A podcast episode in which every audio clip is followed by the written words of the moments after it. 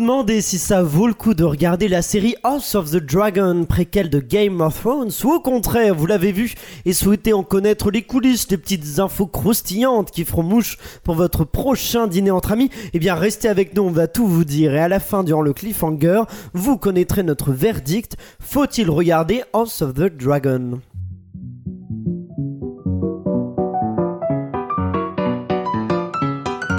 Bienvenue dans La série sur le gâteau, votre podcast entièrement consacré aux séries. Je m'appelle Aurélien Rapatel et je suis là avec mon équipe de serial killers pour vous éclairer sur cet univers sans fin. Un univers sans fin dans lequel sévissent des serial killers qui m'accompagnent et que je vous présente tout de suite. La première serial killeuse est une productrice qui est arrivée en retard pour l'enregistrement. En effet, elle a galéré à faire faire un créneau à son dragon. Euh, C'est Clémence Michaud. J'ai perdu. Ah vas-y, il y a une blague là qui est J'ai partie. passé mon permis dragon trois Ah, fois. tiens, oui. J'ai fini par l'avoir. Ça bon, y est, ça, enfin. le- je... Le créneau, avec, le créneau avec Surtout- dragon euh, galère. hein. On n'a pas vu la tête outrée de Clémence qui allait faire comment ça Je suis arrivée en retard. J'avoue, elle est arrivée avec 3 minutes d'avance. Nous retrouvons aussi un serial killer, producteur artistique en télévision qui s'insurge euh, qu'on ne lui paye pas un chevalier pour le protéger. En effet, il se sent en danger après avoir descendu la chronique des Bridgerton dans un précédent épisode. C'est Florian Guillot. Ouais, et puis vu ce qui se passe quand on a un chevalier protecteur et tout, je, je veux bien, je Oui. dis pas non. Ah Euh, oui, d'accord. il y a D'avoir un des- petit Sir Kristen Cole. Ah, euh, Très bien, très ouais, bien. allez.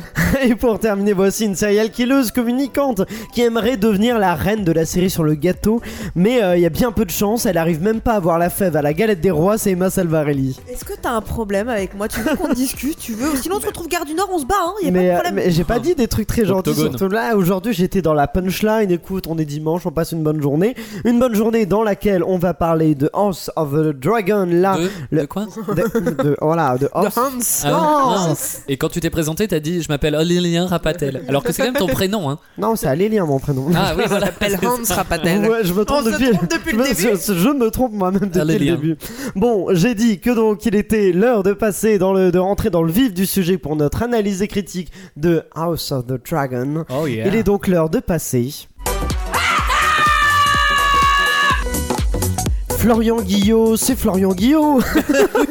bah oui, Florian Guillot, c'est Florian Mais c'est Guillot. Florian Guillot, Ah bah mais est-ce oui. que ce serait pas Florian Guillot C'est qui- pas le lien Guillot. Non, non, euh, ça c'est moi, on va pas Voilà. euh, tout confondre. Ah, Est-ce que c'est pas donc euh, Florian Guillot euh, qui est le premier qui va retourner à Westeros Bah, pour si. tout nous dire des origines de la série?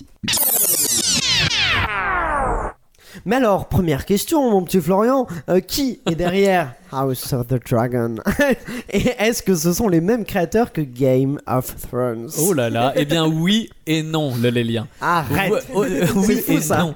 Vous vous, vous vous en souvenez peut-être, les créateurs et showrunners de Game of Thrones s'appelaient D.B. Weiss et David Benioff. Eux, ils sont out. Ils ont pas rempilé pour ce préquel de la série Game of Thrones et pour cause, certaines rumeurs à l'époque de la série mère laissaient entendre que les deux co-créateurs étaient un peu à bout de force après avoir passé 10 ans sur l'écriture de la série. C'était long, c'était lourd, ils avaient beaucoup de pression, beaucoup d'attentes et étaient tenus à une confidentialité extrême pas toujours facile à vivre. On se dit même que c'est un peu pour ça que la dernière saison a été autant bâclée. Le seul élément commun aux deux aventures, c'est évidemment George R.R. Martin, l'auteur original. Et pour ce qui est des nouveaux, eh bien ce sont des nouveaux sans être des nouveaux. L'un des deux nouveaux co-showrunners, par exemple, s'appelle Miguel Sapochnik. Et au-delà du fait qu'on ne sait pas très bien s'il est espagnol ou russe quand on entend son nom, Miguel Sapochnik n'est autre que le réalisateur de l'épisode La bataille des bâtards, un épisode iconique de la série Game of Thrones, et au passage brillamment réalisé. Il a aussi réalisé l'épisode 1 d'House of the Dragon et quelques autres. Mais il faut savoir que Miguel Sapochnik ne gardera pas son rôle sur la saison 2 puisqu'il a déjà annoncé qu'il partait. Il sera remplacé par Alan Taylor. Ce nom vous dit peut-être quelque chose parce qu'il était le réalisateur du très oubliable film Marvel Thor 2, Le Monde des Ténèbres. Donc là, ça fait un peu flipper, clairement. Oui. Mais à sa décharge, et on le sait moins, Alan Taylor a aussi réalisé plusieurs épisodes de Game of Thrones, dont celui, à la fin de la saison 1, où Geoffrey fait couper la tête de Ned. C'est pas si mal. Ouais, oh, c'est bien, oui.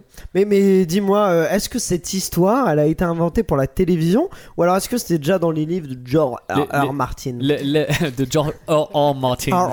Le, tu veux dire le- l'histoire d'House of the Dragon? Exactement, oui. Eh j'ai bien, pas été c'est- précis. C'était déjà dans les livres, effectivement. Ah oui. Pour écrire House of the Dragon, les producteurs sont partis de l'œuvre colossale de George R. R. Martin. Parce qu'il faut quand même savoir que c'est un auteur très prolifique. La série Game of Thrones n'est pas basée que sur un seul bouquin, par exemple. L'histoire de Game of Thrones, du point de vue des livres, attention, parce qu'on sait qu'il y a plein de différences entre les deux œuvres, elle rassemble ou rassemblera sept tomes. A Game of Thrones, A Clash of Kings, A Storm of Swords, A Feast for Crows, A Dance with Dragons, The Winds of Winter et A Dream of Spring. Ce qui fait donc 7 livres. Mais attention, pas des petits livres. hein. En France, par exemple, chaque livre que je viens de vous citer a été divisé en 3 tomes. Ce qui fait 37, et je retiens un, moins 25% de charge et je vous rends la monnaie, Ah oui. 21 livres. Et à côté de ça, George R.R. Martin a écrit pas moins de 8 livres racontant les préludes du trône de fer, dont Fire and Blood, ou Feu et Sang. Et c'est de celui-là dont ils se sont servis pour écrire House of the Dragon, puisque Feu et Sang raconte l'histoire de la famille Targaryen à travers différents points de vue. Donc si vous avez aimé, vous pouvez aller lire ce livre, puisque comme dans tous les livres qui ont donné des films ou des séries, l'histoire y est mille fois plus développée. Vous pourrez aussi choisir si vous rangez du côté des pro-livres ou des pro-séries, puisque l'histoire, comme dans Game of Thrones auparavant, n'est pas à 100% semblable. Et euh, puisqu'on remonte aux origines, est-ce que George R.R. Martin, euh, Tu peux lui, dire RR. hein. RR, allez c'est parti. Est-ce que le RR Martin euh, lui-même s'est inspiré quelque part pour écrire son histoire? Eh bien, tu ne crois pas si bien dire, Oh. Aurélien. Et là, je voudrais qu'on soit très solennel, parce qu'on va révéler un secret qui, a- qu'à mon avis, peu de téléspectateurs savent. Game of Thrones, ou au moins House of the Dragon, est une histoire vraie. What the fuck? Mais non, tu Et mens. si. Dis voilà. Et- oui, c'est une histoire vraie. À part la partie sur les dragons, d'accord. Nous, en France, on rajoute de la potion magique. Eux, ils rajoutent des dragons. Bon, voilà, c'est pour faire plus gros que les autres. Mais sinon, George R.R. Martin a détaillé ces événements du monde réel qui ont inspiré son livre et sa série télévisée. Les similitudes sont claires. Selon l'auteur, il s'est inspiré de l'anarchie qui a eu lieu entre 1138 et 1153. Cette guerre civile a éclaté en Angleterre et en Normandie.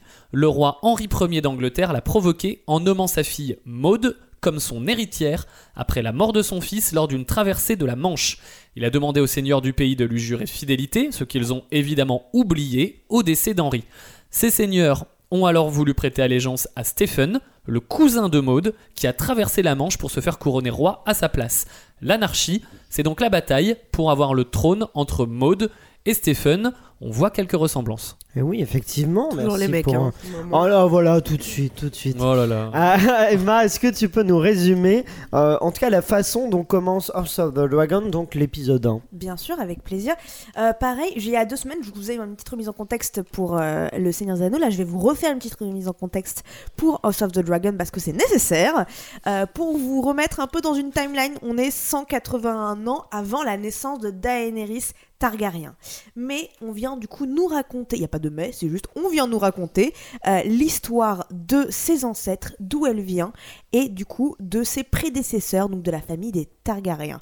Nous allons découvrir l'histoire du euh, roi Viserys Targaryen qui souhaite avoir un fils, mais les choses ne vont pas se passer comme prévu, et du coup, je vous laisse regarder l'épisode pour savoir la suite. Eh ben, très bien, merci pour, euh, pour ce résumé. Euh, Est-ce que autour de cette table, il y a des fans de Game of Thrones?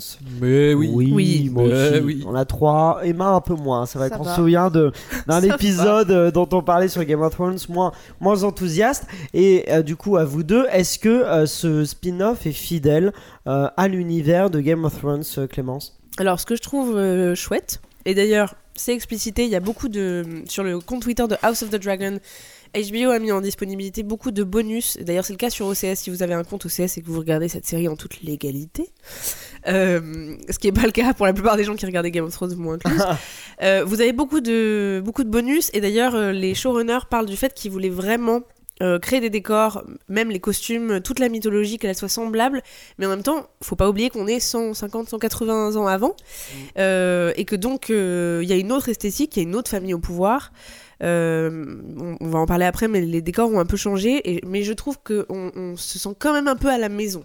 C'est Ouais. proche. On retrouve l'univers, on a La aussi mythologie est respectée. aux commandes musicales euh, toujours notre cher. Ramin Djawadi. Mais oui, tout à fait, euh, qui du coup permet aussi de créer un lien entre eux et puis au-delà du, du showrunner exactement dont tu as parlé, qui avait réalisé des, des épisodes de Game of Thrones. Est-ce que narrativement, on est comment par rapport à la saison 1 par exemple de Game of Thrones qui nous euh, introduisait du coup à cet univers-là Là, univers qu'on maîtrise plus parce qu'on a vu quand même euh, plusieurs saisons de euh, Game of Thrones, mais euh, c'est quand même, ça se passe quand même, on l'a dit plus tôt.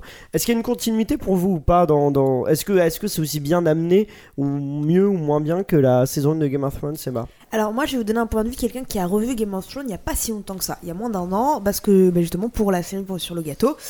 Et je trouve qu'on a une continuité assez impressionnante, c'est-à-dire que je me suis retrouvée dans le même univers, c'est-à-dire au niveau de la luminosité, c'était la même chose, les décors étaient semblables, euh, les, euh, les costumes, euh, vraiment un, un gros point fort sur les costumes je trouve.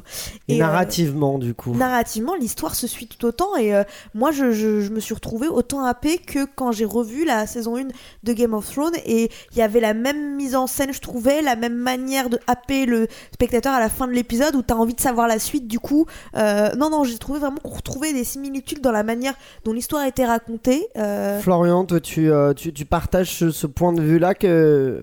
Euh, Je ne suis pas d'accord Ah, avec t'es pas Emma pour changer. Je Non. savais, je savais. Euh, je, je comprends euh, ce qu'elle veut dire, mais euh, je trouve qu'on est beaucoup plus proche de la première saison de Game of Thrones que d'une continuité directe avec euh, la dernière euh, Ah oui. saison, par exemple de. Moi, je comparais la- de Game les saisons 1 ensemble. Oui, d'accord. Donc sur, alors sur les saisons 1 ensemble, oui, je trouve qu'on est assez proche parce que c'est vraiment de l'exposition euh, sur les premiers épisodes. On, on nous présente les personnages, on établit vraiment les relations qu'ils ont entre eux, euh, mais euh, ça, ça va quand même assez. Enfin, on sent quand même arriver assez vite tout ce qui a fait le, le, le succès de Game of Thrones, c'est-à-dire les complots, le sexe, la violence, le voilà le, le fait que certains de nos personnages préférés peuvent mourir et que, et que les vrais personnages principaux se révéleront plus tard. Euh, donc de, de ce point de vue-là, oui, c'est assez semblable à la saison 1, mais je trouve que il y a des avantages et des inconvénients. C'est il y a des avantages. euh, on, on connaît déjà l'univers et donc on se permet d'aller un peu plus vite sur euh, certaines actions. Il y a des inconvénients, c'est qu'on est tellement habitué à toutes les saisons qu'il y a eu par la suite de Game of Thrones qu'on on a envie plus vite de plus. On est trop gourmand. Mais euh, après, là, je trouve que pour le coup, euh, cette euh, saison 1, ils ont fait quand même un prisme qui est différent de Game of Thrones. C'était- Game of Thrones, on- c'était un récit éclaté. On Mhm. suivait quand même, la saison 1 a été un peu difficile à suivre euh, quand tu regardes pour la première fois, parce qu'il y a plein de personnages différents qu'on suit à plein d'endroits différents qu'on connaissait pas. Alors que là, du coup, ils auraient pu se servir de ça pour de nouveau nous présenter plein de personnages à des endroits différents. Et c'est pas ce qu'ils font. Ils, on suit quand même euh, Euh, ce qui donc euh, qui nous mène à l'univers. Après, évidemment, on suit quelques autres personnages, mais elle est quand même le tronc principal, ce qui permet, je trouve, plus facilement de, comprendre un peu les enjeux de cette famille, ce qui se passe, que euh, la première saison de Game of, Thrones, qui était vraiment ambitieuse de ce point de vue-là, Clémence. Ouais. C'est plus intimiste, clairement. C'est moins, enfin, c'est géopolitique dans le sens où on a quand même les intrigues de d'héritiers, de mariage arrangé, mais ça se veut volontairement. C'est pas choral justement. On n'a on n'a pas tout l'enjeu des familles aussi parce qu'il y a une harmonie euh, plus claire et des enjeux géopolitiques avec les autres euh, rois qui sont moins euh, évidents et moins conflictuels que la saison 1. Euh, par contre, là où, où je suis pas d'accord forcément, c'est que je trouve que les personnages principaux, et c'est peut-être un, petit regret, sont déjà très établis. Je veux dire, Rhaenyra, on sait déjà que ça va être elle, Alicent aussi, son père aussi. On a déjà, et, Dim- et Damon, Damon, Damon. Damon, Matt Smith. Euh, on, on a moins de. Alors après, peut-être qu'ils vont mourir de façon inopinée et très, très brusquement, mais euh, pour l'instant, on a vraiment ces personnages-là qu'on suit depuis le début et on sent qu'on va les suivre jusqu'à la fin de cette saison en tout cas. Euh, Florian, tu voulais réagir? Ouais, parce que, euh, comme je disais juste avant, il y a des avantages et des inconvénients. Dans Game of Thrones, on avait très vite euh, toutes, les- toutes les familles qui étaient présentées, ce que, ce que tu expliques, les familles euh, éclatées, les Stark, les Baratheon, les, etc. Et euh, l'avantage, comme, comme une bonne série, comme euh, voilà, c'est qu'on on, s'identifiait, ou comme du sport d'ailleurs, on s'identifiait à l'une des familles, on avait envie d'en soutenir une et on avait envie de détester une autre. Là, c'est vraiment pas le parti pris ni des producteurs ni des- du showrunner, on suit une famille.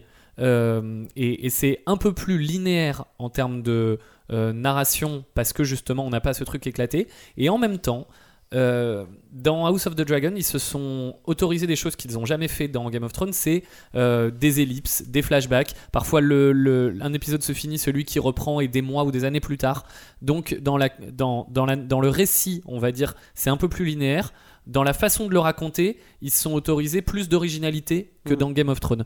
Mais je pense que ce qu'on aimait dans Game of Thrones avec euh, justement ce côté j'aime cette famille, pas l'autre, va arriver au bout d'un moment. Oui. C'est pas encore le cas là tout de suite dans les premiers épisodes, mais ça va arriver. Ça se... Enfin, moi je le sens. Les cinq premiers sont plutôt de l'exposition. mais on- Ouais. on- la, la suite euh, prend euh, quand même. on- ils ont exposé en moitié de saison et la deuxième va prendre un peu plus le pas sur, euh, sur les enjeux de, de la série. Emma, tu voulais rajouter euh, quelque chose? Pas spécialement. non. Ah, j'ai cru que tu- J'acquiesçais.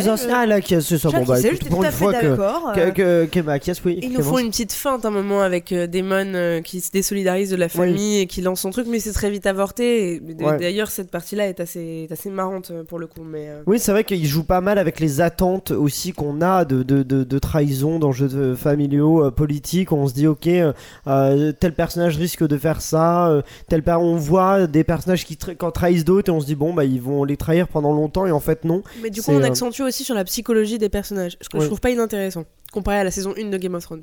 Euh, Florian, oui. Je suis d'accord avec toi parce que si on regarde juste l'épisode 1 par exemple à la fin, on se dit ok c'est cousu de fil blanc, c'est clair comme de l'eau de roche, Euh, le roi il va pas tenir euh, 107 ans, ça va être une lutte de pouvoir entre euh, Daemon et euh, Rhaenyra. Ouais. Euh, c'est ce qu'on, enfin, on est en droit de se dire ça à la fin de l'épisode 1, euh, la, la fille légitime et, euh, et le frère qui aurait voulu être sur le trône. Et ben c'est pas du tout ce qui va se passer. Ça, c'est hyper intéressant. Je trouve la relation entre euh, Daemon et euh, Rhaenyra, je trouve qu'elle euh, elle est, elle est, elle est effectivement beaucoup plus complexe que ce que Ouais. ça aurait pu être en étant un excès ou l'autre. Et en fait, elle est beaucoup plus subtile que ça Ouais. et, euh, et assez inattendue, Emma. Ouais, tu voulais. Pour continuer dans le sujet de la continuité, euh, je On continue dans On la continue dans la continuité, Bah, oui, oui, oui, écoutez, euh, ça, ça a du Continue, sens. continue. Euh, je ne sais pas si vous vous souvenez, dans Game of Thrones, il y avait cette scène où Daenerys faisait ce sourire qui avait beaucoup marqué les internautes, un sourire un peu narquois, et Ouais. c'était devenu un mème. Elle était Mhm. vraiment. Et ben ils ont repris ce même sourire pour que chaque personnage de la famille Targaryen le fasse Mhm. aussi. Ah. Donc un épisode à chaque fois, vous verrez ce même sourire fait par marrant. tous les personnages. Et, euh, et c'est, j'ai trouvé ça super de reprendre ce truc-là parce que euh, ça reste un peu dans l'héritage qu'on garde de Game of Thrones. Parce que même moi, qui n'étais pas une grande fan, je l'ai vue Oui. cette photo. Je sais qu'elle Oui. existe et, et ça fait partie de ma pop culture, si je peux dire ça comme ça. Mais vraiment, euh, non, non, Ah, ah. ça génial. à repérer. Eh bien, Emma, je te laisse pour me tourner vers Clémence. Clémence, afin que tu nous infiltres quand même cette petite famille des Targaryens pour nous révéler tous les secrets de production de la série. Et oui, car cette saison, je vous rappelle que je me glisse dans les dessous de vos séries préférées. Et cette semaine, je me suis infiltrée sur le tournage de House of the Dragon, qui a duré 10 mois, c'est énorme. Direction l'Europe avec des décors réels construits quasi entièrement en Angleterre, en Espagne ou au Portugal. Fun fact, quelques plans aériens ont également été filmés dans notre belle contrée hexagonale, dans la cité de Collioure, dont une église apparaît 2 secondes dans l'épisode 4. C'est déjà ça. Prends ce qu'on peut prendre. avec Bah, Pour les gens de Collioure qui nous regardent. tu la quittes C'est le quart d'heure de Mais tous ces décors, c'est aussi des sous. 200 millions la saison, le double de la série originale en moyenne. On ne parle évidemment pas des dernières saisons et notamment de la toute Oui. dernière. Alors forcément, Miguel Sapochnik, showrunner de la série, insiste pour que toutes les pièces du Donjon Rouge soient réunies, qu'il puisse tourner en plan séquence continu et dans tous les angles sans avoir obligatoirement recours à des effets spéciaux. Mon voyage continue par la chambre de Rhaenyra et je croise l'acteur Fabien Frankel qui incarne Kristen Cole et qui se prend la tête pour sa prochaine scène, une scène de sexe qu'il prépare depuis 7 mois avec l'aide de la coordinatrice d'intimité, Myriam Lucia. 7 mois, c'est aussi le temps qu'il lui faut pour faire pipi, le temps d'enlever son armure. Plus sérieusement, l'acteur raconte que ses pauses durent en moyenne 25 minutes, le temps d'enlever tout ce bazar. On se doutait que c'était pas la pause. En Tout à parlant d'acteur, je croise Matt Smith que les showrunners voulaient absolument dans le rôle de Damon. Ryan Kandal a dit Matt est l'unique acteur dont on discutait, ou alors on disait qu'il fallait un acteur comme Matt. Il avait l'air ravi aussi, sauf qu'il s'est blessé à la nuque durant une scène au Portugal. Il a dû consulter un physiothérapeute. Oh, Le pauvre Matt Smith, euh, on, on le salue. On espère que le cachet compensera cette blessure. Oui. En arrivant à l'arène pour une scène de tournoi, surprise, il n'y a que 150 figurants. C'est pas vrai. Sous le règne du Covid-19, impossible de remplir le stade. Défi relevé pour Nika Ford, productrice VFX. Elle filme chacun des extras dans tous les angles et positions possibles et les multiplie par CGI. En parlant d'effets spéciaux, j'ai une bonne et une mauvaise nouvelle. La mauvaise, c'est que le chevauchage de dragon est nettement moins stylé avant la post-production. Millie Alcock se contente de s'asseoir sur une grande selle rectangulaire avec fond vert, les cheveux au vent. La bonne, c'est que le fabuleux imaginaire de George R. R. Martin, c'est Ah, comme ça qu'on dit. Aurélien Ouais, apparemment. a pondu, vous l'avez, pas moins de 17 dragons et ils seront tous présents dans le spin-off Maison Targaryen oblige.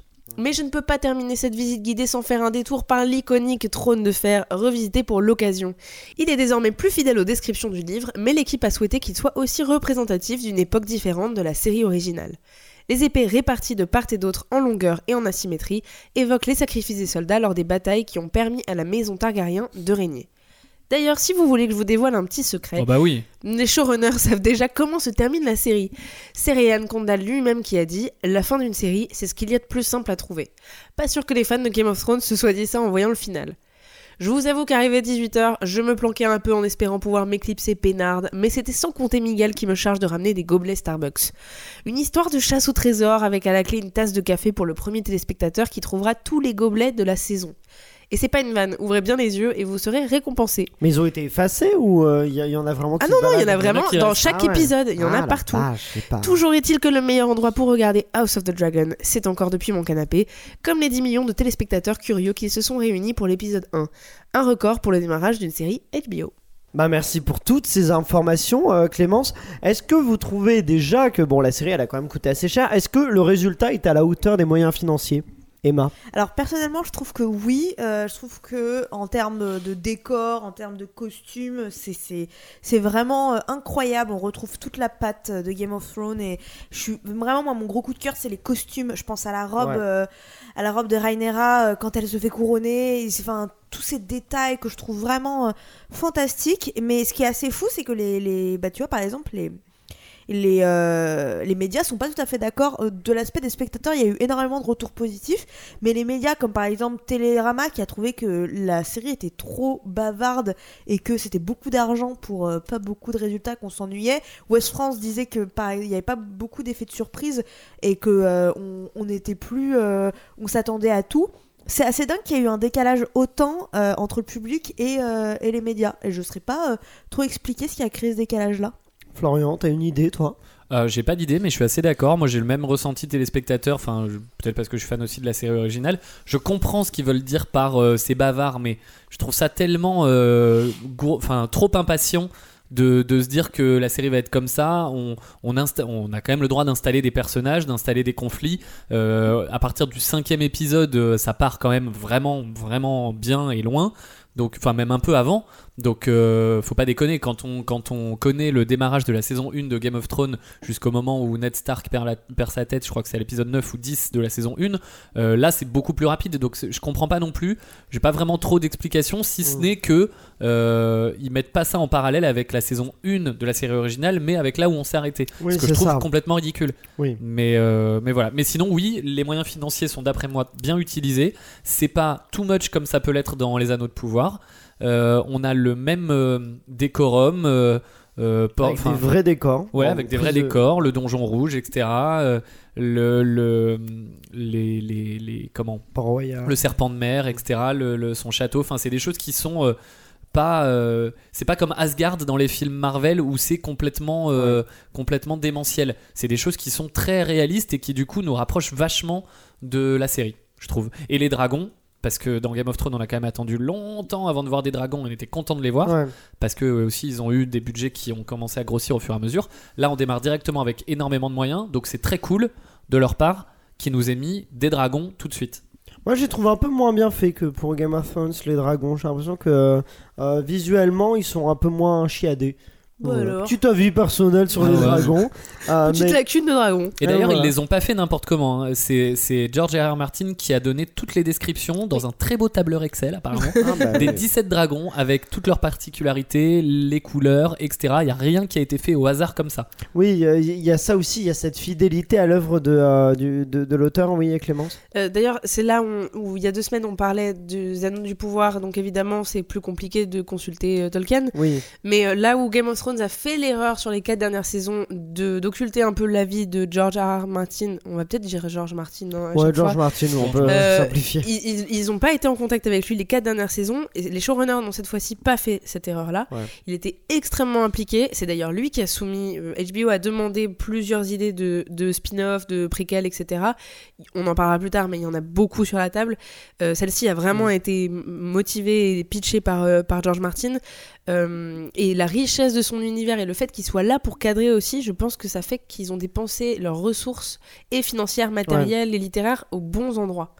Et euh, est-ce que euh, est-ce qu'ils ont bien choisi leur casting aussi? Est-ce que euh, ça ça participe au succès? Emma a l'air tout à fait euh, Ah ouais, je trouve euh, un casting vraiment euh, 100% réussi, que ce soit euh, du coup Matt Smith qui fait euh, Damon, je le trouve incroyable. euh, c'est un personnage qu'on adore détester. Je Ah, il est pas d'accord Florian, il a Je suis pas, plus, pas d'accord, mais pardon, je te laisse finir. Je plus dirai nuancé. après. Et euh, voilà, je trouve que l'acteur euh, du roi, euh, il a cet air benet que je trouve euh, vraiment excellent, mais, mais qui va avec son personnage. C'est c'est un roi un Il- peu, un peu Il a toujours pas l'air d'accord Florian. Et euh, je trouve, euh, euh, franchement, moi, il y a aucun acteur que j'enlèverais. Je les trouve vraiment super. Pour toi c'est validé.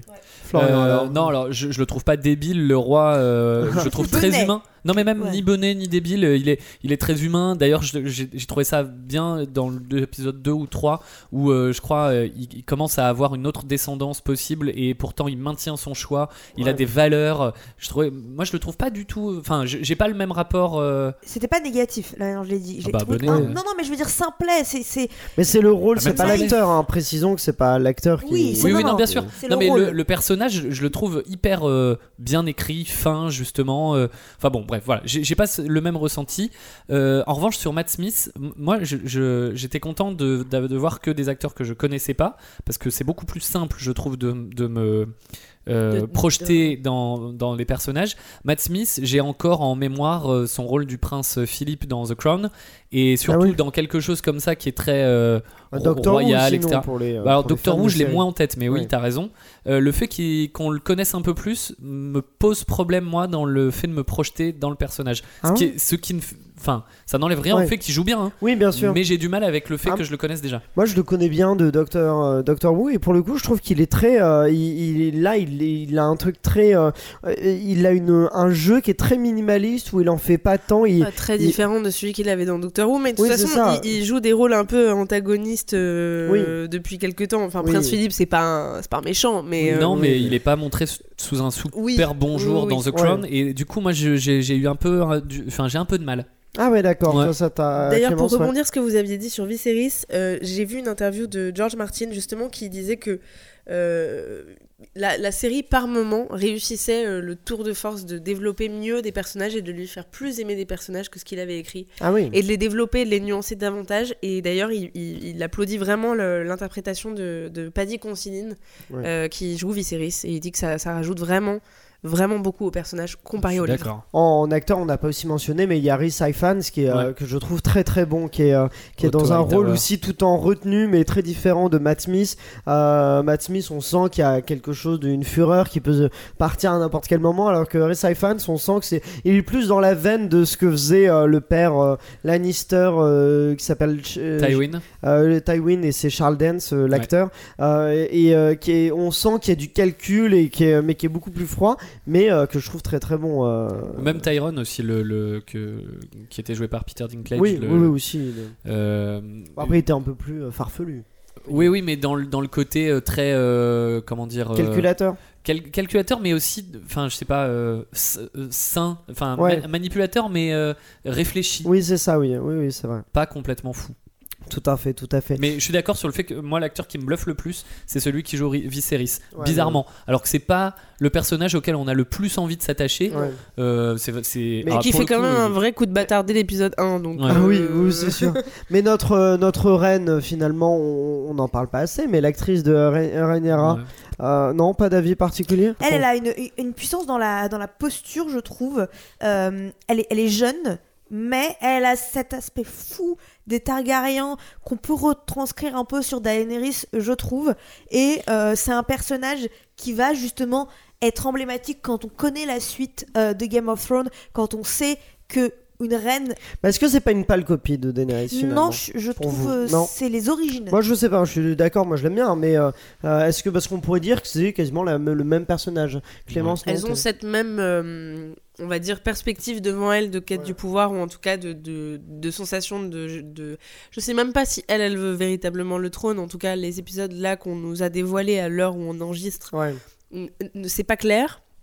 Euh, cela dit, déjà, elle a plus de flow, ses costumes. Ah. Pardon, mais il y a une espèce d'inspiration euh, Renaissance où, genre, il y a un moment où, je sais plus si c'est son couronnement, où elle a une, une grande euh, couronne autour d'elle, qui, qui- c'est l'iconographie vraiment Renaissance, euh, tableau Renaissance, qui est juste dinguissime. Euh, je, je trouve que c'est pas du tout les mêmes personnes, elles sont pas comparables, vraiment. Florian, ouais. Euh, moi, si je trouve un peu justement, mais euh, par contre, elle joue quand même beaucoup moins bien que que Emilia que- Clarke qui jouait euh, Daenerys Targaryen. J'ai l'impression qu'elle est mono-expression euh, Ah, cette c'est jeune vrai, je peux actrice. comprendre. hein. Et euh, quand, quand je la regarde, j'ai comme l'impression qu'elle est euh, coincée entre quatre planches et qu'elle peut pas bouger, pas, pas, enfin qu'elle peut pas jouer quoi. Donc je suis assez gêné de ça, à part le moment, sans trop spoiler, où elle euh, part dans la ville euh, un peu déguisée, où il se passe un peu des trucs. Mais sinon, euh, sinon, je moi je suis pas ébahi Pas par son jeu, non. Mais en plus, il y a des changements vraiment par son d'acteurs jeu, dans- c'est même pas le personnage. Parce que le personnage, je suis sûr qu'il y a moyen de faire quelque chose comme Viserys, Ouais. justement. Mais c'est vraiment son jeu. Je suis pas convaincu par elle, moi. Ah d'accord, ok. Mais c'est donc euh, ce que je disais, c'est une actrice parce que la, la, la série, on l'a dit, se passe sur euh, plusieurs euh, décennies Mm. et les acteurs vont changer, changent en cours de, en cours de, de saison. Pour vous, c'est une bonne idée ça d'avoir fait évoluer les, les acteurs plutôt que les avoir maquillés ou les avoir vieillis, euh, Florian. Bah, ça me fait très peur, moi, ça. Toi, ah ouais, toi t'as Ouais, parce que c'est pas quelque chose qu'on a vu dans Game of Thrones, justement. Ça Oui, a toujours été les vrai. mêmes acteurs. On le connaît dans The Crown, par exemple, ou euh, euh, différents acteurs, mais c'est pas sur une même saison. Oui. C'est d'une saison à l'autre, le temps a toutes passé. les deux saisons. Exactement. Ah, là, je, je, je sais pas du tout si je vais aimer ça ou pas. Je, je suis pas sûr. Emma, ouais. Moi, je trouve que quand aujourd'hui on sait euh, tout ce qu'on peut faire en effets spéciaux pour vieillir des personnages et on le fait bien, je trouve ça dommage parce que. Alors moi pour le coup je suis content qu'ils n'utilisent pas les effets spéciaux. Du, du Ouais. maquillage pourquoi pas, alors effets spéciaux c'est affreux. je hein. pense que non mais il y a- il y a- je pense que c'est possible de faire quelque chose de bien quand on sait toutes les évolutions qu'il y a. Je trouve ça dommage parce que c'est c'est intéressant de voir un acteur évoluer avec son personnage et du coup se l'approprier pour en pour Ah, Un acteur vieillissant avec des VFX, euh, l'acteur joue plus tellement. hein, c'est de, du coup, euh, Non, mais autour oui, de mais- lui on crée un. euh, c'est des effets spéciaux qui font les traits du visage. si sur plusieurs épisodes, sur plusieurs saisons même. euh, Tu regardes Oui, il y a- Moonlight. il y, a les, euh, non mais il y a des, euh, il y a du, du motion capture, mais euh, bon, je trouve que c'est pas forcément très réussi. hein. Bah, je vais reciter l'exemple que je viens Oui. de citer, mais j'ai une chips dans la bouche, donc c'est pas très clair. Mais Ah. Moonlight, par exemple, c'est un exemple, je trouve, euh, assez Ouais. magistral de vieillissement euh, et de jeu qui reste complètement bluffant et superbe avec du vieillissement. Mais je suis d'accord. euh, Mais écoutez, on est, je vois qu'on n'est pas d'accord, mais mais je me demande surtout, est-ce qu'on va être la d'accord. Est-ce qu'on va être d'accord avec euh, Emma? Puisque Emma, elle, elle s'est trop approchée d'un dragon, elle en revient toute cramée. Il y a l'odeur d'ailleurs, Emma, faudra faire attention. Mais elle en revient avec quand même des questions brûlantes, du coup, entre tes mains. Et Emma va nous poser ces questions brûlantes.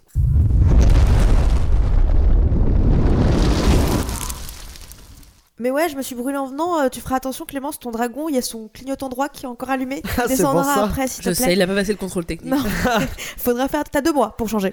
Bienvenue dans cette chronique où l'on va aborder les questions les plus brûlantes d'Internet. Wow. Et quoi de mieux que Twitter pour ça Oh. Je suis. Merci pour les réactions. je fais des bruitages, moi. Je suis, Je voulais faire ça aussi.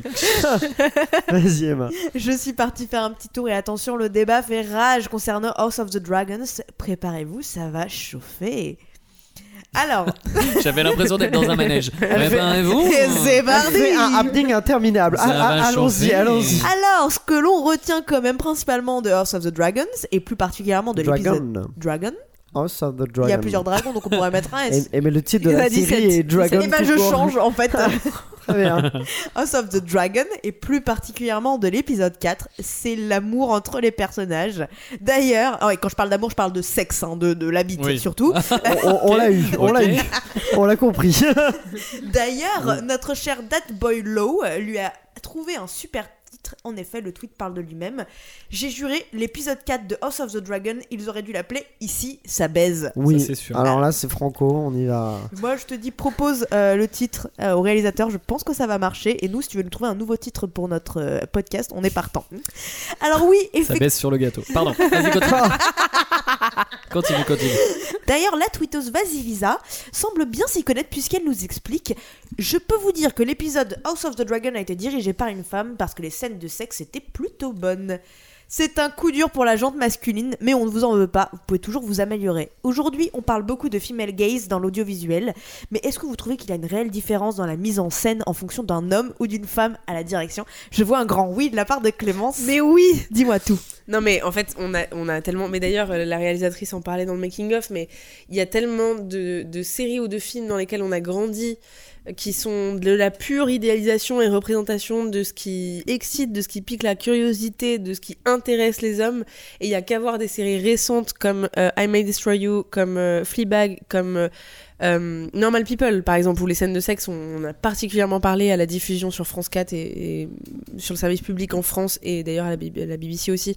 De toutes ces scènes là mais qui sont qui sont vraiment d'utilité publique. Je trouve que ça, ça, ça change tout en Donc- tout cas pas forcément un regard féminin même si je pense que c'est ce qui est salvateur euh, clairement mais euh, un, un regard qui se pose la question et qui déconstruit euh, euh, l'imaginaire patriarcal et, et sociétal avec lequel nous on a grandi ça ça m'intéresse Très bien. Et ben merci à deux. Et toi Aurélien, qu'est-ce que tu en dis Moi, moi, je, moi, je comprends effectivement. Je trouve qu'on voit un point de vue, euh, notamment dans les, les, les relations euh, de, de, de la séquence, qui euh, euh, le, le fait que euh, Rhaenyra elle est beaucoup plus active que euh, de nombreuses scènes de sexe euh, réalisées par des hommes ont pu montrer euh, le- les personnages féminins qui sont plutôt dans une position passive. Je sais pas si tu. euh, En fait, je trouve que là, particulièrement sans. Je sais pas à quel point on peut spoiler euh, l'épisode 4. bah, le- la scène de sexe, je pense qu'on peut la spoiler. hein. Non, mais par exemple, il bah, il y a deux scènes de sexe, Oui, dont une qui deux. implique quelque chose d'un peu politique et d'un oui, peu. on peut, on peut. Euh, euh, on a quand même euh, un jeu, je trouve intéressant entre le male gaze et, et justement, on a une personnage principale dont la sexualité ou en tout cas l'intérêt, l'attrait à la sexualité est réveillé dans une première scène, et d'ailleurs qui se confronte à des attentions qui sont à des intentions de la part de euh, quelqu'un de sa famille. c'est pas normal. Euh, qui sont pas forcément bienveillantes, qui ensuite sont frustrées parce qu'elles sentent qu'elles ont pas le dessus.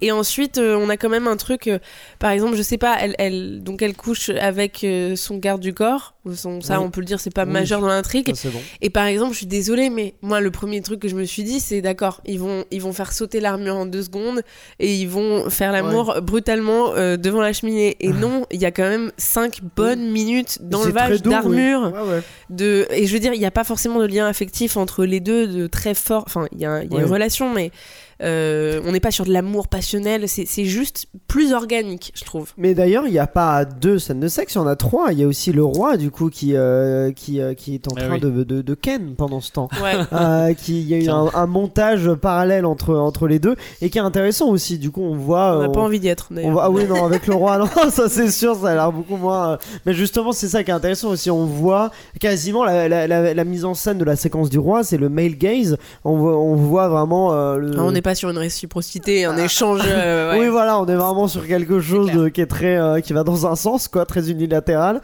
Et euh, après, de l'autre côté, il y a les séquences, du coup, avec sa fille, et donc effectivement le, le, le chevalier, qui là est beaucoup plus subtil, qui, est, qui est beaucoup plus subtil, quoi. Bah, on sent que la, la scène n'est pas gratuite. Oui.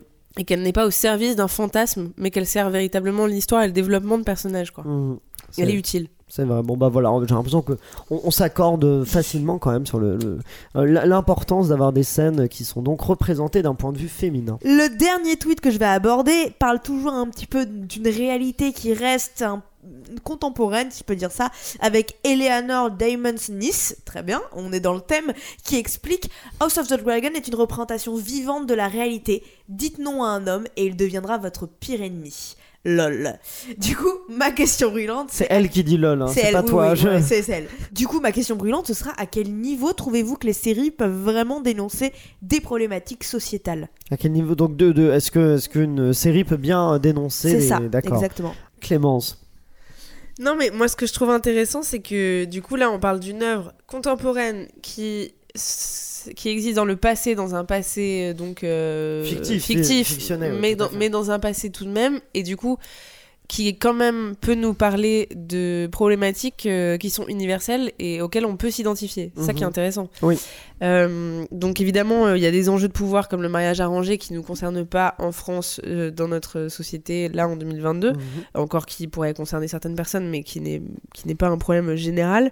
Euh, après, pour euh, ce qui est d'ailleurs, euh, on a reproché beaucoup à Game of Thrones de ne pas prendre assez en considération les violences sexuelles, etc. Il y a notamment une scène de viol dans Game of Thrones qui a été assez traumatisante pour toutes les personnes impliquées.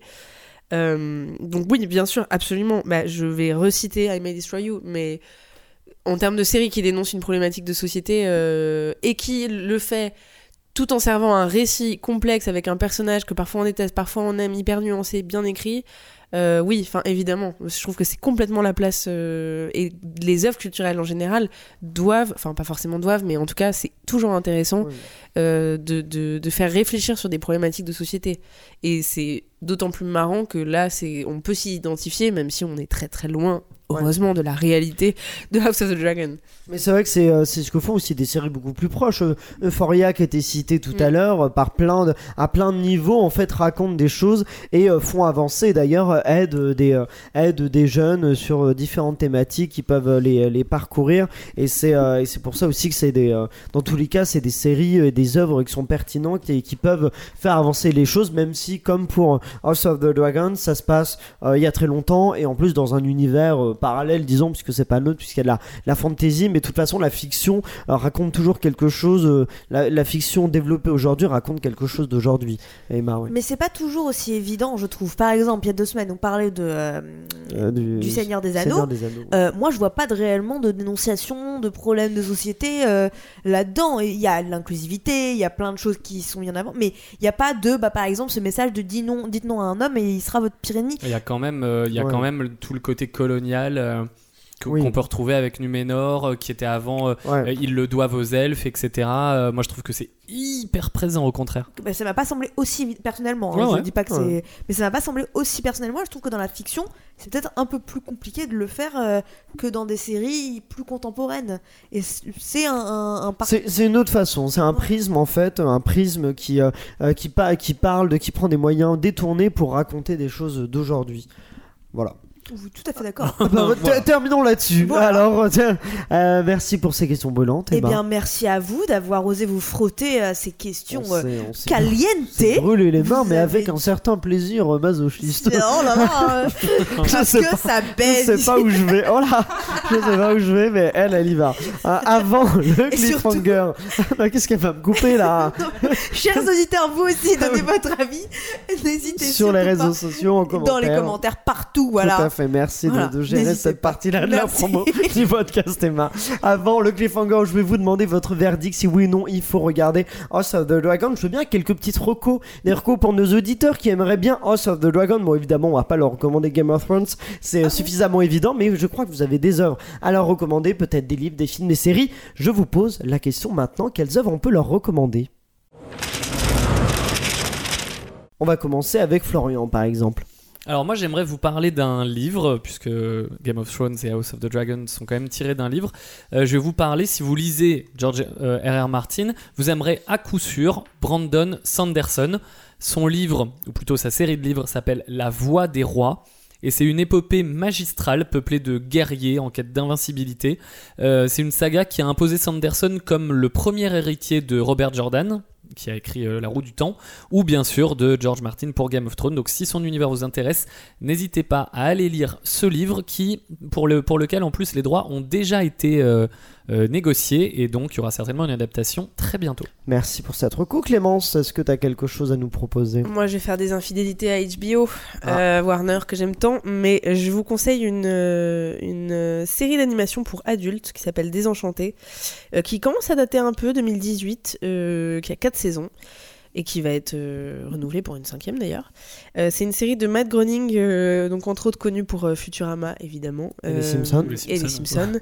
Oui, moi, Évidemment. je préfère Futurama. J'avoue, t'as t'as pas un choix. de Grenade, c'est les Simpsons. Hein. Euh, c'est une série un peu euh, alors assez floue sur l'époque on sait que c'est médiéval est-ce que c'est dans le futur ou pas?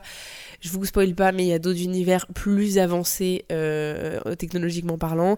Et c'est on suit l'histoire euh, donc de Bin euh, et euh, de ses compagnons euh, de voyage. C'est pas des compagnons de voyage, mais enfin bref. Bon, Je vous ai super mal pitché le truc, mais c'est très bien, allez-y. C'est recommandé, Emma, finalement. Euh, moi, je vais vous euh, conseiller une petite série pas très connue qui s'appelle Game of Thrones. Je sais pas. c'est- non, plus sérieusement, C'est interdit.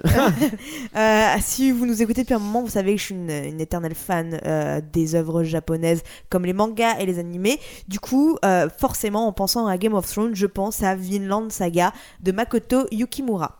Alors, ça existe sous forme de manga et d'animation. L'animation est très très belle à voir, mais j'ai plus vous parler du manga aujourd'hui. Euh, donc, on se rapproche d'une époque, euh, pour le coup, qui est bien datée, l'époque des Vikings, où on va suivre le personnage de Thorfinn, qui se voit euh, perdre son père pendant une embuscade euh, menée par des, euh, par des pirates. Et son but ultime sera de se venger de la personne qui s'appelle Askeladd et qui a tué du coup son père. Ce que je trouve euh, ce Non, que j'ai je trouve, euh, ce que je trouve vraiment super avec ce, ce manga, c'est que on a l'aspect historique, l'aspect quête, l'aspect vengeance. euh, on s'attache aux personnages, les dessins sont fantastiques. Donc foncez, c'est un gros coup de cœur. Merci pour toutes ces recommandations, mais maintenant attention, puisqu'il est l'heure du cliffhanger. Faut-il, oui ou non, regarder House of the Dragon, Clémence? Oui, franchement, je sais pas si je l'aurais regardé tout de suite, Ah oui. Si j'avais pas été obligé par Aurélien Rapatel. euh, Moi, je euh, suis le grand obligeur de. Bien de- sûr. euh, euh, je l'aurais regardé très certainement parce que je suis, je suis, j'ai beaucoup aimé Game of Thrones. Euh, Peut-être pas, j'aurais attendu que la hype se passe. Là, du coup, je l'ai vu. Honnêtement, c'est très divertissant, ça vaut le coup. euh, Attention au spoil en attendant. Est-ce que ça spoil beaucoup sur Twitter Il y a vraiment, moi, je j'ose pas trop non, mais attendre pour moi, regarder je, les épisodes. je pense qu'il faut pas mettre la pression. Il y a des gens qui préfèrent attendre que la hype se passe. Oui, mais, faut mais juste qu'il- euh, qu'il passe dans les mailles des, des spoils, mais tout. tout après, je fais partie de cette population infecte de personnes qui aiment bien être spoilées. Oh là. Ah là monstres. merci. Ça me, ça me gâche pas le plaisir parce voilà. que j'ai envie de savoir euh, comment ça se passe. Ah non, moi je déteste. Euh, Donc voilà. c'est- c'est recommandé. C'est pour recommandé, toi. oui. Florian. Oui, bien sûr, c'est un excellent spin-off. Euh, D'ailleurs, tout à l'heure, Clémence parlait de toutes les autres possibilités de spin-off qu'il y avait. Il y en a notamment un qui était ouais. sur la, la- la longue nuit. Cette, euh, ce fameux épisode dans la dernière saison euh, où ils viennent à bout des marcheurs blancs, mais qui a été vachement décrié parce qu'on voyait rien, c'était très bizarre, très bizarrement filmé, etc. Le premier projet de spin-off, c'était celui-là. Il a finalement été abandonné. Peut-être que ça reviendra. Je pense qu'ils ont eu raison de pas commencer par ça et de faire d'abord ce qu'ils ont fait là avec les Targaryens. Je pense même qu'il y a certaines personnes plus jeunes que moi, évidemment, euh, mais plus jeunes qui vont découvrir l'univers par House of the Dragon sans avoir vu Game of Thrones. Euh, et je trouve ça très cool, un peu comme il y a des gens qui viennent à Star Wars par le préquel et pas par la série, euh, Mhm. pas par le- la trilogie originale, Euh, ou même les nouveaux d'ailleurs, Star Wars, ça c'est plus problématique. Bref, tout ça pour dire que c'est super parce que c'est une œuvre en soi. C'est mieux évidemment si on connaît Game of Thrones, mais vous pouvez y aller, vraiment, c'est c'est extrêmement bien fait. C'est recommandé et du côté d'Emma. Aurélien. Oui, Aurélien. oui. Je vais dire quelque chose que tu dois attendre Dis-moi. depuis un moment. Oh là. Et il Vas-y. y en aura peut-être ici dans vos écouteurs. Vous allez dire, oh, encore une Oui, encore une alerte coup de cœur. Oh là. Je t'aime une fois. Je t'aime deux fois. Ça m'avait manqué euh, ce petit jingle, mais vraiment, ça, un gros coup de cœur. J'ai hâte de voir la suite. Ça m'a beaucoup plus happé que Game of Thrones, mais pour plein de raisons. Ça veut pas dire que Game of Thrones c'était pas bien, mais là, j'ai vraiment un énorme coup de cœur sur les personnages, l'histoire, l'écriture. Euh, on en a pas énormément parlé, je trouve que c'est un- un- une série qui est hyper bien écrite. Les dialogues sont magnifiques, donc euh, un énorme coup de cœur sur. Très gros coup de cœur. Voilà. Bon bah très bien. Et, et, euh, moi de mon côté, je vous recommande aussi euh, chaudement de regarder House of the Dragon parce que je trouve que c'est une effectivement c'est un excellent spin-off. On retourne dans l'univers mais en découvrant d'autres personnages et c'est pas du tout répétitif. On, on revit pas les mêmes choses. C'est de nouvelles, de nouveaux personnages dont et moi je trouve que Matt Smith est vraiment très impressionnant. Euh, mais le, le casting en général est, est très réussi, la mise en scène aussi. Je, vraiment un, retour très très heureux à Westeros que je vous conseille de retrouver sur OCS. Mais vous n'hésitez pas aussi à nous donner votre avis sur les réseaux sociaux, série sur le gâteau ou alors en commentaire pour nous dire si vous aimez ou alors ce que vous pourriez, quel retour vous pouvez nous faire sur cette série-là. Mais restez tout de suite avec nous car pour terminer quand même en beauté, je vous propose qu'on se défie. On va se défier en plus dans un blind test, un blind test très très spécial. Mais avant ce blind test, il nous faut quand même un petit jingle. I accept that challenge. Challenge accepted. Est-ce que vous acceptez de relever le challenge que je vais vous donner Oui. Oui. Le challenge, je l'ai dit, pour un blind test. Et ben écoutez, c'est très simple, c'est un blind test où je vais mettre 5 génériques de séries en même temps. J'adore. Et va falloir tout simplement les identifier. Ok. Ah, vous me dites G, dès que vous en avez un ou plusieurs, vous pouvez tenter euh, tout ce que euh, vous voulez. Euh, pas, ne tentez pas plein de propositions d'un coup, mais euh, voilà. Est-ce que vous êtes prêts On Il y en a commence? que Oui. 5. Oui, oui. Il y a qu'une manche. On va faire si, on va en faire deux avec ça, à chaque fois 5 D'accord. génériques. J'aime bien avoir toutes les clés en main. Ah oui, non mais euh, tu fais bien. T'es très. euh, Je suis très compète. Ouais, c'est ça. Alors on commence avec le premier, c'est parti. J'ai- Voilà. Doctor Who. D'accord. Moi aussi, j'ai. un, C'est injuste parce que j'entends pas bien avec mes Ouais, écouteurs. allez, ça est. Ah, Ah, c'est vrai, j'ai une oreille en moins. Ça Eh y ben, est. fallait Ouais. amener tes écouteurs, Emma. The Big un point pour, The un Big Bang point pour. Clémence, un point exactement. On n'a à peine eu le temps de les entendre, mais euh, je confirme, il y a bien, il y a bien Doctor Who et The Big Bang Theory. On continue, il en reste 3 Attends, sur. attends, attends, juste avant de relancer, il y aura plus les deux qu'on a trouvés. Oui, je les enlève, je les retire. Bah, tu vas vite l'entendre, mon petit Florian. Ah, c'est parti. J'ai. Alors, hey, Alors, euh, j'en ai deux, je ah crois. bah vas-y. deux. Sherlock et Doctor House. Euh, Sherlock, euh, c'est euh, Sherlock. Non, il n'y a pas Ah, il y a Sherlock. pas Sherlock Euh, Doctor House, Non, c'est sûr. Doctor House, oui, c'est bon. Il y a bien Et Doctor moi, House. j'en ai, je veux en T'as tête. t'as deux points, c'est ça Ouais. Je vous laisse compter vos points, Florian. Breaking Bad. Breaking Bad, exactement. Et ben il en reste plus Emma, qu'un finalement. Emma, elle est Il nulle. en reste plus qu'un. Tu devrais y arriver, Emma. Ce- là. Celui-là, tu peux le tenter. J'ai 13 Reasons Why. Celui-là, oui, exactement. Tu l'as déjà Troisième passé dans point. un blind test la saison dernière. Ah oui, non, mais il n'y a pas non plus En 20 000, finale. 20 000 séries avec euh, des, des- des génériques euh, cultes euh, comme ça. Donc, euh, juste euh, avant qu'on passe à la manche suivante, euh, Clémence, t'as 3 points, je crois. Florian, t'en as 2. On y va pour le deuxième. Vous allez en avoir 5 d'un coup. Préparez-vous, c'est parti.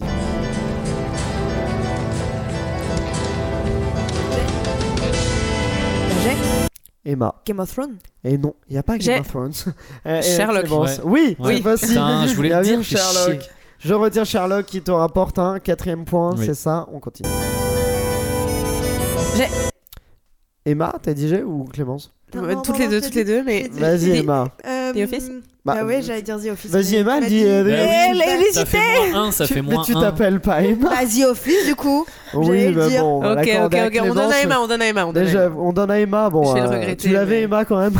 Bon, alors t'as un point Emma. On continue. Euh, J'enlève The Office. C'est parti. J'ai les anneaux de pouvoir. Exactement, tout à fait les anneaux Ah, de Pour pouvoir nous qui te dire à étaient quel bien. point ça nous a pas marqué. Tout à fait, il en reste plus que deux. J'ai. The Crown? Exactement, Ah. il y a The Crown. Et il en reste plus qu'un, c'est celui-là. Bah, House of the Dragon? Non, Ah non, c'est la même musique. euh. Oh, je sais pas. Ouais. je, je vais avancer un peu peut-être. C'est toujours la même Ah oui, chose. tu t'as vu tout, genre. Si, si, si, si, si, si. Euh. J'ai. Trou détective? Non, c'est pas Ah. trop détective, non.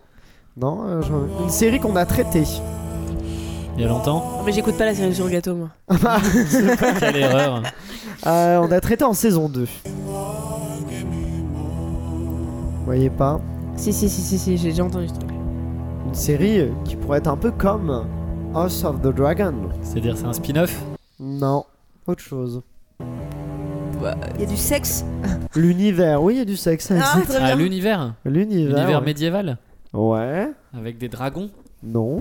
Ah, si, aussi, en fait. euh, un Ah bon peu. Non, il n'y a pas de dragon, mais. euh, Arcane. Il y a des dragons euh, Non, de- rien à dessinés, voir. je crois. T'étais pas là pour Arkane donc. J'étais pas là et j'ai pas vu. Oui, bah ils sont. bah, non, mais il y a bon, oublions les dragons, mais. euh, Vous voyez pas une série Ça me dit quelque chose. Mais- C'est pas Ah. Westworld. Vas-y. Vikings. Vikings, Ah. exactement. Un épisode qu'on a là-dessus que vous pouvez écouter tout de suite. Faites-vous plaisir. Combien de points au final? Je n'ai pas compté. Florian Super, Moi merci. 4, L5. 5 Clémence et 1 et point pour, pour, euh, Emma. C'était pas brillant aujourd'hui et c'est Clémence qui remporte ce blind test. Félicitations Putain, juste Vous- sur Sherlock. tous qui nous écoutez. En tout cas, euh, merci bah, de nous avoir écoutés. Merci à nos serial killers du jour. Merci à Elsa, notre productrice et qui aussi monte cet épisode. Vous pouvez, euh, vous, nous mettre 5 sur 5 par exemple sur Spotify ou Apple. Apple Podcast. C'est des suggestions comme ça. Vous les prenez, vous les prenez pas. Moi, je, je suggère. Et puis, nous suivre aussi sur Instagram, la série sur le gâteau, tout attaché. Instagram aussi TikTok. On a, il y a plein de contenus exclusifs. Un pour avoir- dragon vous sera envoyé par la poste. Exactement, et avoir d'autres infos sur les séries. On se retrouve très vite avec un nouvel épisode, de nouvelles infos, de nouveaux jeux, et ça c'est la série sur le gâteau.